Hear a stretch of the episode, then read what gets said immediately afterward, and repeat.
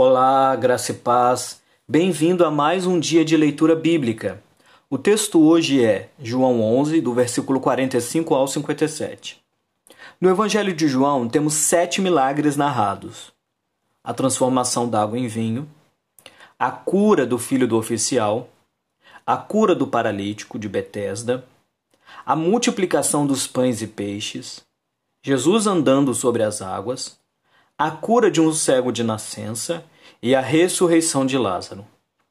Todos esses milagres apontam para o caráter messiânico de Jesus. João apresenta eles em seu evangelho para não deixar dúvida: Jesus é Deus. A ressurreição de Lázaro teve um grande impacto entre os judeus. Trazer uma pessoa morta de volta para a vida depois de quatro dias era um fato tão extraordinário que não dava para ser ignorado. Jesus tinha um grande poder e isso era um sinal incontestável de que Deus era com ele.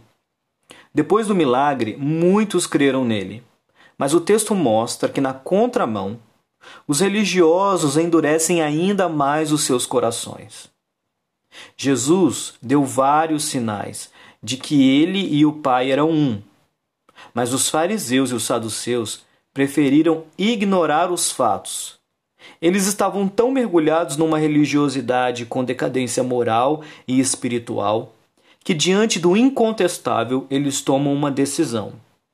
Jesus se tornou uma ameaça ao sistema religioso e precisa ser eliminado. Aqueles homens passam então a conspirar para tirar a vida de Jesus. Aqui quem falou foi o pastor Marcelo Alves. Um grande abraço, Deus te abençoe.